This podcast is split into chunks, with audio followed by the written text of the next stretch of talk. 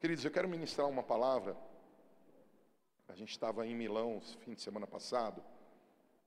É, Deus nos abençoou, nosso terceiro filho vai fazer a universidade lá. E eu já tinha preparado as ministrações, inclusive essa. E quando eu fui numa igreja, uma igreja linda ali na Itália, irmãos, que igreja abençoada, chama Sabaote, é isso, né, pastor Aguinaldo? Sabaote. Uma igreja bonita, ungida, muito legal o movimento ali. Eles são da visão do MDA, do pastor Eibe Uber, apóstolo Eibe Uber. Que Deus abençoe a vida dele, ele está passando por, passou por uma cirurgia também em relação a câncer, que Deus cure ele, amém? E eu fui nessa igreja e quando a pastora estava ministrando, uma pastora brasileira, ela, uma pastora brasileira, ela prega só em italiano, né? Graças a Deus, a Rebeca, filha do pastor Aguinaldo, estava lá, traduziu para mim, porque senão ia receber em línguas, né? discernimento de línguas. Porque tem coisa que você acha que você está entendendo, na verdade você não está entendendo é nada, você está imaginando. Mas ela trouxe uma palavra de fé. Ela ligou fé com descanso. Eu achei interessantíssimo. Eu fui muito abençoado, foi muito gostoso cultuar com eles. E aí eu vim com mais expectativa, né? Cheguei terça-feira agora. A, a, minha esposa Marta não está aqui porque ela está na Itália, ela volta amanhã. Graças a Deus ela volta amanhã. Né? Que Deus é bom. Terça-feira a gente se encontra. Eu vou desmarcar tudo para terça-feira. Mas eu vim pensando como a gente precisa dessa palavra. A gente vive numa cidade super agitada. A gente tem inúmeros compromissos. Quantos aqui vivem na cidade de São Paulo? Tem um pessoal de Fortaleza ali, né? Bem-vindo, queridos. Vocês vieram para o Descende. Não, vocês vieram para o culto e aproveitaram para ver o Descende. Entendi. É claro, lógico. E, e eu sei que a gente vive tantos desafios. Quem aqui trabalha e estuda? Levanta a mão quem trabalha e estuda. Quem aqui trabalha? Quem aqui não faz nada da vida? Não, aposentado faz também, irmão. Quem aqui tem uma vida agitada?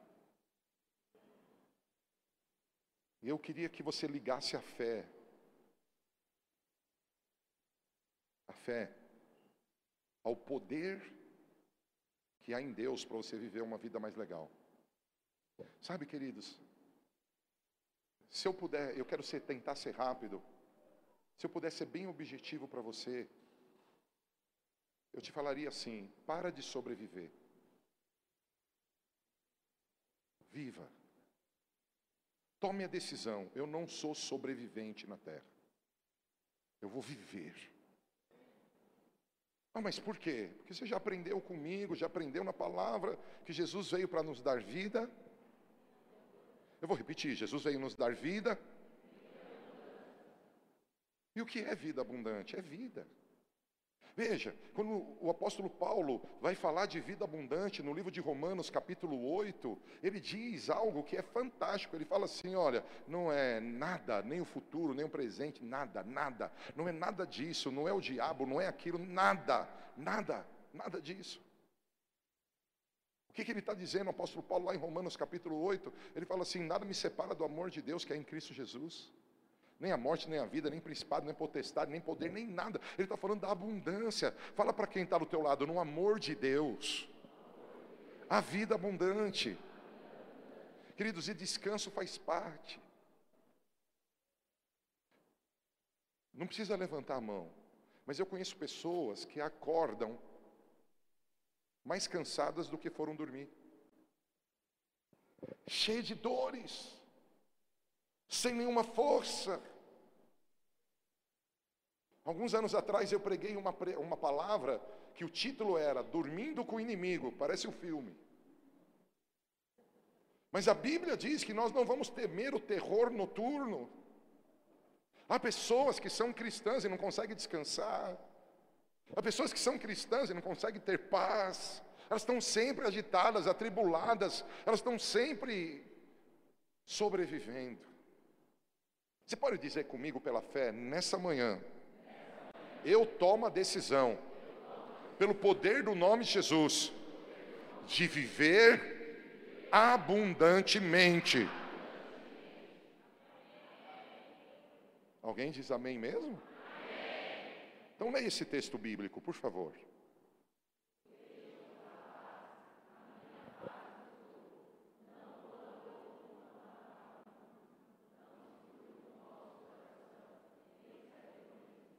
Vamos sentar mais uma vez? Vamos lá? Deixe-vos a paz, a minha paz vos dou, não vou lá dou como a dá o mundo, não se turbe o vosso coração, nem se atemorize. Cara, esse texto é tão profundo que eu não precisava pôr nenhuma tela mais, ficar só nele, já teria argumentos, ensinos, princípios e valores para a gente meditar a semana toda e talvez um mês. Como assim? Começo dizendo: de, Jesus já deixou claro que existem dois tipos de paz. Jesus deixou claro para mim e para você que a paz dele não é a paz do mundo. Veja, se você está nessa manhã buscando em Deus a paz do mundo, você vai sair igual. Porque não é a que ele tem. Quem pegou isso? Jesus tem uma paz diferente da que o mundo dá. Algumas pessoas não entendem. Veja, igreja linda. Nesse mundo teremos aflições. Nós nós podemos ter? Nós podemos ter? Olha para quem está do teu lado, dá maior sorriso domingo de manhã, o maior, o maior. Sorriso domingo de manhã e fala para ele, leia a Bíblia, irmão. Porque eu já falei dois ou três versículos aqui, teve gente que ficou assim. E olha que é, esse versículo é best-seller, irmão. Ei, guarda algo. Primeiro ensino desse versículo tem dois tipos de paz. Qual você quer? Imagine que tua paz está estruturada em um bom emprego. Se você perdeu um bom emprego, acabou a paz. Imagine que a tua paz está estruturada numa boa saúde. Você teve uma enfermidade, acabou a paz. Imagine que a tua paz ela esteja totalmente sintonizada com o teu propósito de vida. Se alguma coisa travar o caminho, acabou a paz. Quantas paz, quantos tipos de paz estão relacionados na palavra, nesse texto? Oh, irmãos, eu não estou perguntando o versículo, é conta. Paz do mundo, plus, mais, paz Jesus, dica. Não, tem gente, não, tem gente que não acertou ainda. Vamos, vamos ler a Bíblia. Desperta tu que dormes, e Cristo te iluminarás. Acorda, igreja. Quantas, quantos tipos de paz? Eu não quero que você assista o culto, eu quero que você participe. Por isso eu estou mexendo com você. Eu não quero que você venha aqui, ah, que bonito sermão. Eu quero que você venha aqui, receba essa palavra. Porque, veja, primeiro ensino: se você veio a essa casa buscar a paz do mundo, você não vai encontrar. Porque a paz de Jesus fez pessoas serem torturadas e continuarem bem fez pessoas darem tudo o que tinha e continuarem bem. Ontem, não no estágio que eu estava, lá na Aliança Arena, um homem que trabalhou no Iraque como missionário. Onde ele trabalhou? Todos os dias, às nove horas da noite, quando ele foi preso, ele era torturado. Que hora, gente? Agora, olha que doideira: uma igreja discerniu de todo dia, nove horas da noite, começar a orar por ele. O que, que a igreja fez? Ele era torturado, ele estava lá dando testemunho, ele não tinha dor. Não, eu acho que essa igreja aqui não ouviu o que eu estou dizendo. Um homem está preso no Iraque, uma igreja fala, vamos orar por aquele missionário. A igreja começa a orar, que horas? A hora que ele ia ser torturado. Os homens torturavam ele, ele não sentia nada. Ei, tem uma paz que transcende o entendimento, tem uma paz que transcende a lógica.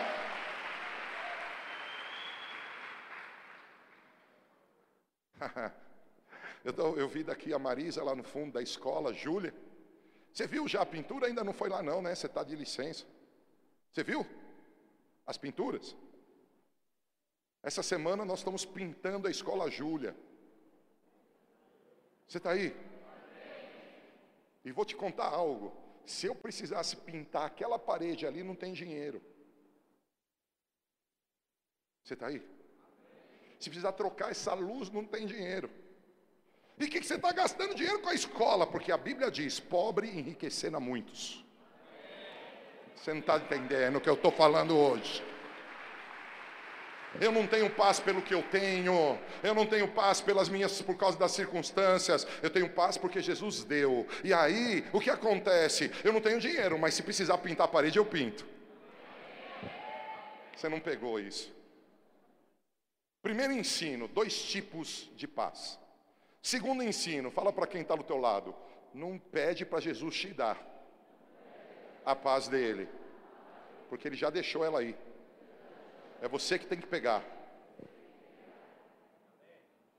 Eu fui ontem no Descende e falei assim: a minha igreja tem que saber o Descende. Então fui lá e comprei duas camisetas do Descende. Uma estou usando de manhã e a outra eu vou usar à noite. Se eu não transpirasse tanto, tinha comprado uma só, porque eu precisava economizar. Se minha esposa estivesse aqui, eu até falava: oh, se eu comprar uma, dá tempo de lavar e secar? Como eu não sei, falei: não vou arriscar. A pessoa chega aqui à noite com a camisa molhada. O pastor nem chegou na igreja já está transpirando. Mas eu queria que você soubesse: isso aqui foi um marco para a tua nação. O bom é que se você não quis ir, porque tem gente que não quis, se você nem soube, você pode agora, sabendo, entrar nas redes sociais e correr atrás do que aconteceu, amém? Amém? Vou te dar um exemplo. Eu estava cansadaço, acabou descende, e eu gosto muito de futebol. Eu sentei no carro para esperar o filho que ia dar carona. O que, que eu fiz? Entrei no Globo Esporte, pus os melhores momentos do meu time que ganhou. Porque quando você gosta de uma coisa, você vai atrás. Quem gosta de Jesus? Você vai atrás das coisas dele.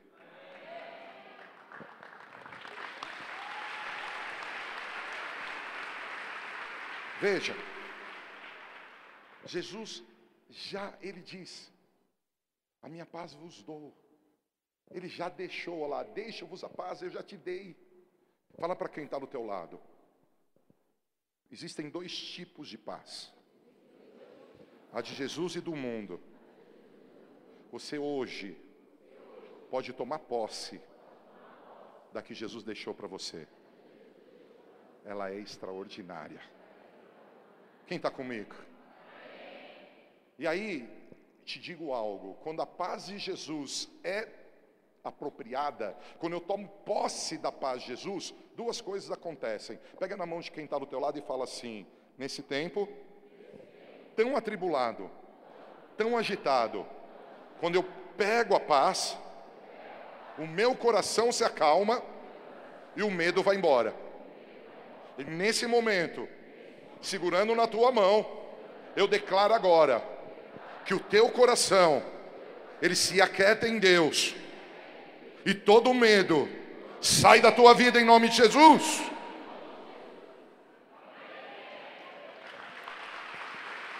Aleluia.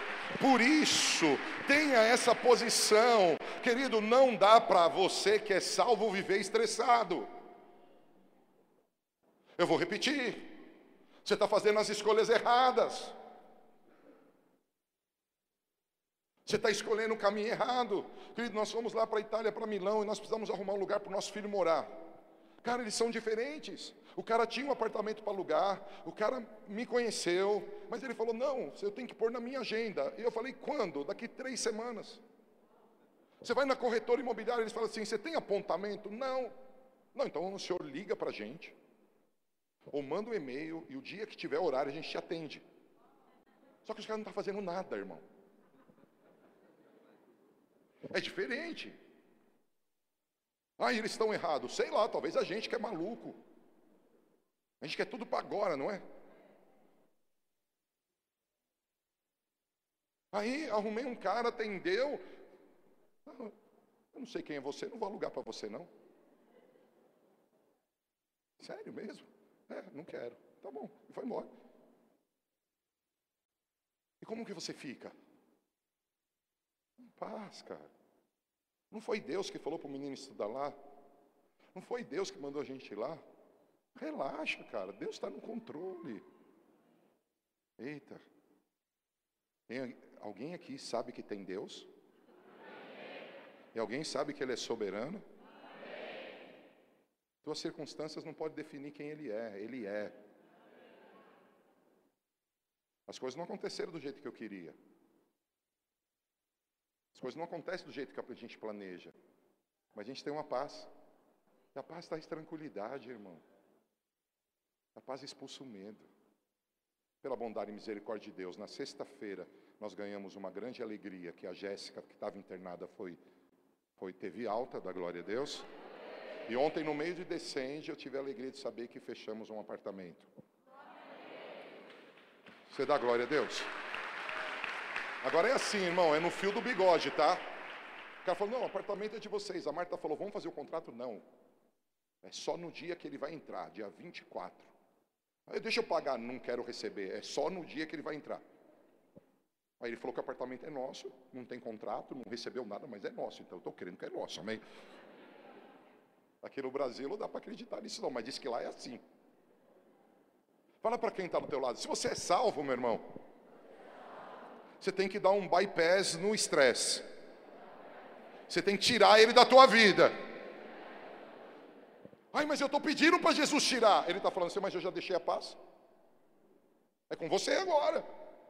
É você que toma a decisão, amado. Se você toma a decisão de continuar sendo estressado, você vai ser estressado. Se você toma a decisão de ficar um cara angustiado, que se abala por tudo, é assim que você vai viver. Eu tomei a decisão de ser como Jesus é. Tem um processo todo aí, e eu sei que ele vai fazer.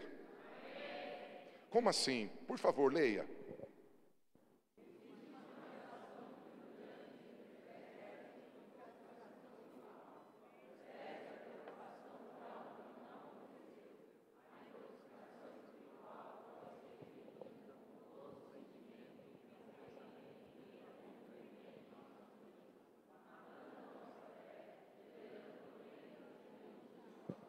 Quem está entendendo algo aqui?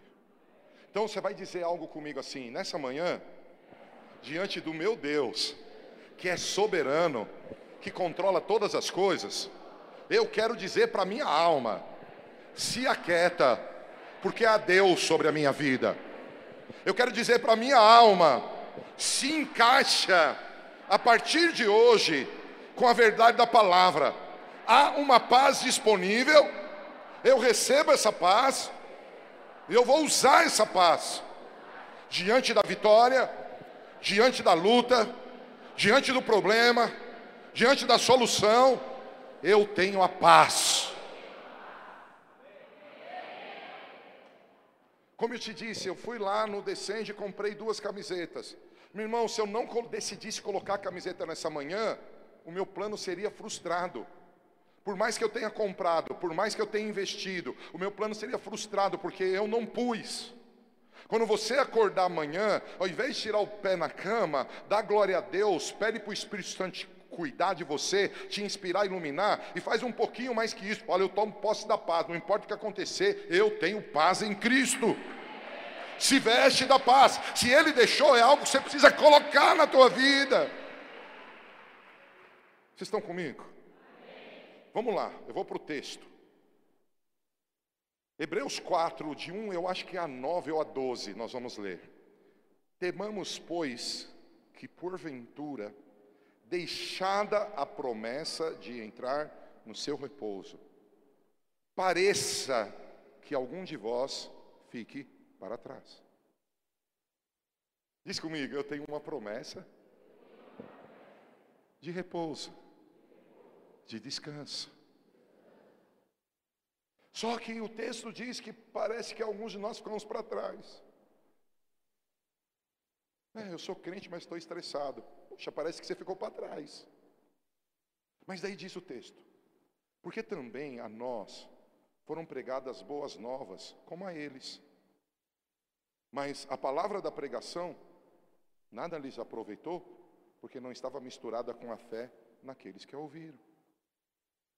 Veja, percebe a dica do papai. O que me faz receber a paz? As boas novas. Quais são as boas novas? Eu estou aqui de passagem, irmão, já tenho vida eterna. Nós vamos viver aqui, se você viver bastante, vai 140 anos, tá bom? Não? Tá bom. Se eu estiver com saúde e tal, tá bom. Mas nós vamos viver eternidade com Cristo. Fala para quem está do teu lado, lá na eternidade, você já tem casa, porque Jesus foi preparar para você. Lá na eternidade, não vai ter mais morte, não vai ter mais pranto, não vai ter dor. Ah, alguém vai dar glória a Deus. A maior parte da tua vida, que é a vida eterna, já está garantida na. Vai ser 10, vai ser adoração, presença de Jesus. Quem está comigo? Cara, vai ser extraordinário essa nova vida, essa nova história. Só que eu e você precisamos entender algo. Existe uma transição, um caminho até isso. E ele está dizendo: olha, existe uma promessa para esse tempo de 100 anos, de, 20, de 80 anos, de 70 anos, sei lá, que você vai estar na terra, e existe uma promessa, descanso, repouso. Quem quer isso para esse tempo de peregrinação? Mas ele diz: eu dei as boas novas para que eles estivessem em paz, mas eles não acreditaram. Eles não acreditaram que a vida deles pode melhorar.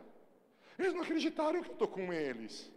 Eles não acreditaram que existe perdão para o pecado. Eles não acreditaram no poder da oração. Eles não acreditaram no poder de jejum. Eles não acreditaram, porque eles vinham para a igreja e eles recebiam as boas novas, mas eles continuavam com a mesma vida. Eles não acreditavam que era bom no relacionamento conjugal ter comunhão e não discussão. Eles não acreditaram que perdão é melhor do que o rancor. Eles não acreditaram que o Espírito Santo os capacita a enxergar o que ninguém enxerga. Por quê? Porque por mais que você esteja exposto às boas novas, se ela não for misturada com fé, ela não funciona. E aí parece que você ficou para trás. Mas eu tenho uma boa notícia: hoje Deus vai te colocar no lugar que você precisa estar para correr. Mas não é correr e ficar cansado, é correr no descanso. Preste atenção, porque nós, os que temos crido, entramos no repouso. Quem tem fé, descansa. Cara, você está me julgando, apóstolo? Não, estou lendo a Bíblia. Cara, se você está estressado, está faltando fé na palavra. Cara, se você está vivendo uma vida atribulada, cara, está faltando fé na palavra. Eu brinquei, nós tivemos uma reunião linda ali atrás. Eu falei para eles, cara, se eu fosse contar todos os problemas que eu estou enfrentando, não sei porque eu estou enfrentando, você ia chorar, cara. Meu, está acontecendo umas coisas que eu nunca pensei que eu fosse passar de novo. Ah, mas quer saber? Eu tenho repouso. Vai ficar tudo bem. Quando essa pessoa que eu acabei de contar, quando eles me contaram que estava com câncer, eu falei, Deus, não é possível. Quantas pessoas que eu amo com câncer. Mas eu descansei, sabe? A gente chora, a gente chora, a gente fica indignado, a gente fica, mas a gente não fica no lugar da guerra. A gente tem um lugar de paz. A gente se veste de paz. Esse texto está dizendo que quem crê entra no repouso. E aí ele explica um texto Assim jurei na minha ira que não entrarão no meu repouso, embora as suas obras estivessem acabadas desde a fundação do mundo. E eu vou explicar isso, porque em certo lugar disse ainda no sétimo dia, e repousou Deus de todas as suas obras no sétimo dia, e outra vez neste lugar não entrarão no meu repouso. Visto, pois, que resta que alguns entrem nele, e que aqueles a quem primeiro foram pregadas boas novas não entraram por causa da desobediência, determina outra vez um certo dia, hoje dizendo por Davi, muito tempo depois, como está dito, hoje sim, ouvides a sua voz, não endureçais o vosso coração porque se Josué lhes houvesse dado repouso, não falharia, depois disso de outro dia, portanto, resta ainda um repouso para o povo de Deus. Porque aquele que entrou no seu repouso, ele próprio repousou de suas obras, como Deus das suas. Procuremos, pois, entrar naquele repouso, para que ninguém caia no mesmo exemplo de desobediência. Ei, gente, são duas paz que o Senhor, duas paz que existem, a do Senhor e a do mundo. A paz que nós podemos viver, que vem do Senhor, é a que nos leva para a promessa do repouso. Esse repouso vem por confiar em Deus, e aí vem, por que, que Deus disse: esse cara não entra no meu repouso, esse cara não vai entrar no meu repouso, apesar de eu descansar das minhas obras, ele não vai descansar, porque ele era duro de coração. Porque o duro de coração não obedece à verdade. Cara, o duro de coração, sabe o que é duro de coração? É aquela pessoa que acha que só ela está certa. A pessoa não ora e se acha uma pessoa de oração. Conhece alguém assim? Não, não olha para a pessoa, mas você conhece alguém assim? Cara, a pessoa não ajuda a família dela, e acha que é o top da família. O cara chega atrasado no emprego, o cara faz um monte de coisa errada e acha que ele que tem que ser promovido. Você conhece gente assim que não enxerga um palmo da realidade da vida? São os duros de coração, amado. Só que a dureza de coração, ela é terrível quando fala das coisas de Deus. Eu conheço gente, irmão, que se acha super ungido, que discorda de palavras, de profecias. Ah, esse descende, será que é isso? Mas na verdade, o cara não ora, não jejua, ele não faz nada. E ele acha ainda que ele está numa posição de alguma coisa. Fala para quem está do teu lado: Jesus veio para a terra como homem, e teve gente que não recebeu porque é duro de coração. Quem é duro de coração não entra. Amada igreja, Ezequiel capítulo 36, versículo 36. Eu vou derramar água sobre vós. Imagina o Fê aqui caindo água sobre ele. E o Senhor diz que essa água que eu vou derramar sobre vocês, ela vai transformar o coração de pedra em coração de carne. Por isso, salvação e estresse, porque coração de carne é dos salvos. Amado, às vezes a gente está na igreja, a gente veio aqui na frente, a gente aceitou Jesus, a gente desceu nas águas do batismo, e tudo isso é muito lindo e tem que ser feito. Mas sabe o que acontece? A gente não deixa Deus quebrantar nosso coração, nós continuamos o mesmo, os nossos mecanismos, os nossos jeitos. Eu quero dizer que Deus está fazendo uma coisa nova na terra, você não percebeu? Eu quero dizer para você que talvez a tua guerra e a minha guerra aumenta, aumentem, mas não importa. Sabe por que, que ela vai aumentar? Porque nós vamos conquistar mais, nós vamos avançar mais, nós vamos viver coisas mais gloriosas. Mas toda guerra que a gente entrar, a gente vai ter paz. A gente vai ter descanso. Eu não sei você, eu tomei a decisão de me divertir. Ontem eu me diverti. Que dia! Um dos marcos da minha vida. Que dia! Foi fácil? Não foi fácil, não, meu. Já estou com 52, a idade vai passando. Eu acordei, eu fui dormir duas horas da manhã da sexta para o sábado, acordei às 5 e 20, 5 e 15, porque eu fiz live às 6. Fiquei orando para me preparar para o descende. Fui para o descende, fiquei 12 horas, cheguei na minha casa às 11 e 10. 11 e 10 fui preparar a palavra para você. Eu sei que uma e meia da manhã, eu estava na minha cadeira, eu acordei assim, eu estava cochilei fazendo a palavra, irmão. Literalmente você está ouvindo o que Deus dá aos seus amados enquanto dorme. Eu até falei para o pessoal, eu vou ver o que eu escrevi outro que eu não lembro. Cara, eu estava muito cansado. Hoje, quando tocou o despertador, eu amarrei o diabo. Você está amarrado. Irmão, eu queria dormir pelo menos umas três horas mais. Mas há descanso, eu estou feliz. Cara, é uma alegria estar aqui com você. É uma alegria ver o que Deus está para fazer com a gente. Mas quando nosso coração está duro, não tem fé, não tem obediência. Quem recebe? Por favor, leia essas telas.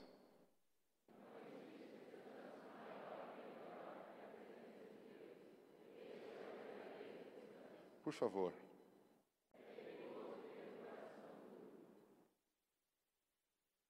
Desculpa te expor, vou pedir para o Mu me ajudar. Se você tem sentido, cara, que você está com coração duro. Você não está com aquele mesmo amor, aquela mesma obediência, você está com coração duro. Você anda meio bravão, meio assim, olho por olho, dente por dente. Você anda estressado. Você anda talvez bravo com você. Você não está tendo paz, teu coração está duro. Por favor, se teu coração está duro, se expõe para a gente. Fica de pé no teu lugar. Se você está aqui, irmão, não tem vergonha, aqui não tem juiz. Aqui tem gente que vai orar. Se teu coração está duro, fica de pé. Eu já estou de pé, aleluia. Porque se tiver duro, Deus vai quebrantar. Deus, eu peço por esses irmãos, irmãs, se colocaram de pé comigo. Papai, quebranta nosso coração. Papai, tira. Tira toda a dureza. Tudo aquilo que faz a gente ser obstinado com as nossas verdades. Tudo aquilo que faz a gente ser a gente faz a gente tentar ser mais justo do que Deus. Deus, eu fico pensando em Saul, que fez o que ele quis. E quando o profeta falou, por que você não obedeceu a Deus? Ele falou, como não obedeci? Eu fiz tudo o que mandou e ele não tinha feito nada que mandou. Eu quero pedir ao Senhor, Pai, se eu aqui, como apóstolo dessa rede ministerial, ou como pastor dessa igreja local, eu estou como Saul, coração duro, fazendo o que eu quero fazer do meu jeito, fazendo o que eu quero fazer da minha maneira, fazendo o que eu quero fazer, Deus, de um jeito que não agrada ao Senhor, que não traz descanso, traz estresse. Eu não estou conseguindo fazer do jeito que eu deveria.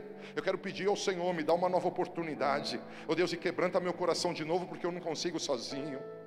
Oh Deus, e faz isso com aqueles que estão de pé aqui, com aqueles que estão dizendo eu preciso, aqueles que estão dizendo Deus, faz isso comigo.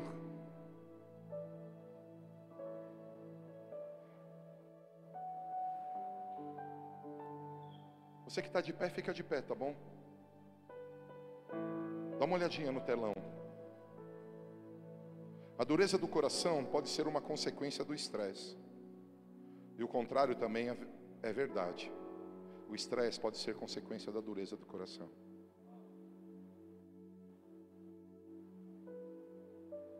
Se toda a igreja puder ficar de pé um pouquinho.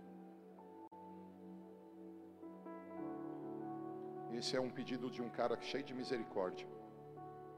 Porque dá de ter só uma partezinha do teu coração duro, aí que Deus quebrante. Alguns anos atrás, se a Marta estivesse aqui, ela falava quando? O cara não aguentava mais a igreja, não aguentava mais minha vida. Não queria morrer, não, tá? Mas não aguentava, falando, Deus, tem algo errado. Eu estava com 136 quilos. Outro dia eu mostrei essa foto para um dos meus filhos. Ele falou: Pai, você parece aquele cara do filme que engordava da TV, clique. Nossa, você parece o clique gordo. Eu falei, nossa, Mas eu dizia que eu estava fazendo tudo certo. O problema era a igreja, o problema eram as outras coisas e não era eu. Aí eu fui para Miami, num ato de misericórdia de Deus, me conectei com o apóstolo Guilherme Maldonado, e ali Deus usou a vida dele para falar comigo numa mesa. Ele até gravou, trouxe revelação. E Deus não me alisou, não. Deus não falou, tadinho, é verdade, o Brasil é difícil, né? Ai, que pena. Foi bem assim, seja homem, cara. Muda de vida. Ora mais, você ora pouco. Eu achava que eu orava pra caramba, irmão. O cara teve coragem de pôr o dedo na minha cara assim, falou rasgado, muda o que você está comendo, senão você vai morrer. Você come tudo errado, você está um bagunça a tua vida. E eu achei que eles iam me pegar no colo, é o que eu precisava, cara. Ele me elogio. Você é um homem de Deus. O inimigo, a gente quer arrumar o problema, colocar culpado em outro. E sabe o que aconteceu comigo? Eu cheguei no Brasil no avião, eu tive uma dor. Da dor eu fui para o hospital. Passei vários dias internados, quase morri. Porque uma parte pequenininha do meu pâncreas estava podre. Uma parte desse tamanho do meu pâncreas estava podre eu quase morri. Se uma parte pequenininha do seu coração estiver dura, meu amado, talvez esteja forçando outra parte, você está perdendo a paz. Eu quero dizer que é uma paz para você sair daqui transformado. Mas eu preciso que você entenda o estresse que a sociedade está trazendo, ele é consequência de um coração duro. E é verdade, quanto mais estresse a gente passa, mais o nosso coração fica duro. Mas eu sei que Jesus está aqui, ele vai trazer quebrantamento. Como assim? Pois todos ficaram aterrados à vista dele. Mas logo lhes falou e disse: Tenham alegria, tenham de bom ânimo. Sou eu. Não tenham medo e subiu para o barco para estar com eles. O vento cessou, ficaram entre si atônicos, porque não haviam compreendido o milagre dos pães antes. Seu coração estava duro. Muitas pessoas aqui não estão compreendendo tudo que Deus está fazendo, porque a dureza do coração nos impede de enxergar o sobrenatural. Você está de pé e eu quero declarar que nesse momento de pé há um movimento de Deus quebrantando o teu coração profeticamente, põe a mão na região do coração de carne. E começa a dizer para o Senhor que você quer um coração totalmente sensível, quebrantado a Ele. Fala para Ele que você não quer nenhum tipo de dureza, nenhum tipo de dureza do coração. Fala com Ele, fala com Ele.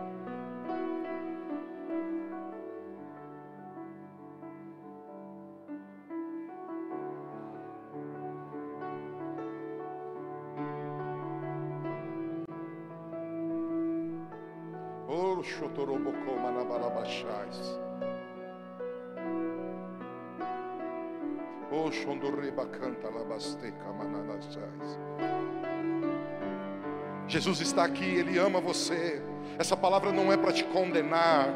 Essa palavra é para falar que há mais em Deus. Essa é palavra para falar que você pode ter paz nele. Essa é palavra para falar que você pode viver coisas melhores nele.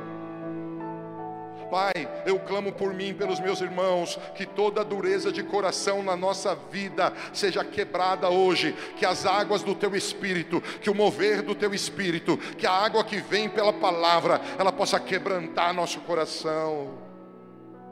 Com as mãos postas ainda nessa região, olha para o telão. Achei linda a foto desse menininho lendo a Bíblia. Quero dizer para você, fala para quem está do teu lado, um dos grandes problemas é que nós não temos lido a Bíblia, nós não temos meditado na palavra de Deus. Deixa a tua mão aqui. Pai, tudo que está na minha vida e na vida dos meus irmãos que me separa da palavra seja quebrado hoje. Senhor, tudo que está na minha vida e na vida dos meus irmãos que me faz desprezar a palavra seja destruído. Nós queremos ser o povo da Bíblia, Senhor. Nós queremos ser o povo da Bíblia, Senhor. Ontem, o fundador da Jocum, 86, 88, 85, 86 anos de idade, estava lá, jovenzinho, pregando. Sabe o que ele falou, irmão? Ele mora no Havaí. Sabe o que ele falou? Que a terra dele, terra que ele mora, eles eram aqueles caras que comem pessoa, canibais. E o líder teve um encontro, uma revelação com Deus sozinho, que disse que apareceria uma caixa preta e que de dentro da caixa preta viria a verdade para eles encontrarem Deus. Sabe o que aconteceu? Missionários, mais velho, 26 ou 27 anos, missionários pegaram um barco e foram para o Havaí. Jovenzinhos de 18, 19, 20 anos, vamos evangelizar aquela ilha. Eles foram no lugar de canibais, você está aí? Só que um deles tinha uma caixa preta. E sabe o que estava dentro da caixa preta? Uma Bíblia. E quando o líder viu a Bíblia sair, sabe o que aconteceu? Toda aquela terra foi evangelizada, aprenderam a ler, a receber ensinos através da Bíblia. A Bíblia é poderosa. A Bíblia é poderosa.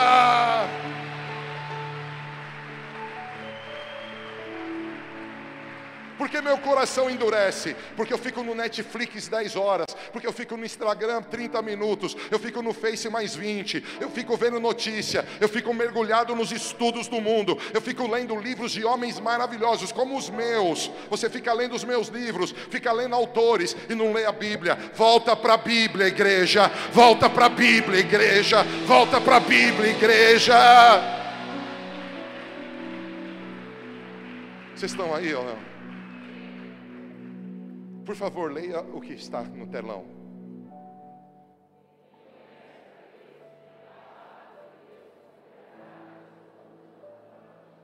Quem tem a palavra como verdade absoluta, o diabo pode aparecer e dizer: está tudo acabado. Você vai falar para ele: você louvanda.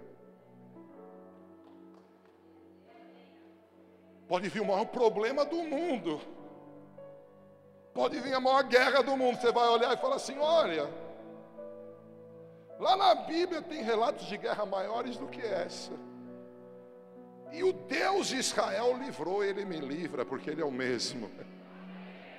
Mas quando você está longe da Bíblia, a tua fé cai, o teu coração endurece. Mas quando você volta para a Bíblia, as coisas mudam. Quem está me ouvindo? Nós vamos orar, adorando, cantando. Nós vamos orar. Eu quero convidar todos os ministros para virem aqui à frente. Todos. Só antes de desligar meu computador, pode vir, ministros. Eu queria que você falasse por duas vezes o que está aí.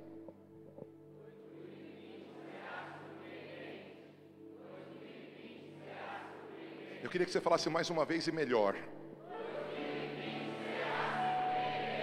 Se puderem tirar aqui agora a minha tela.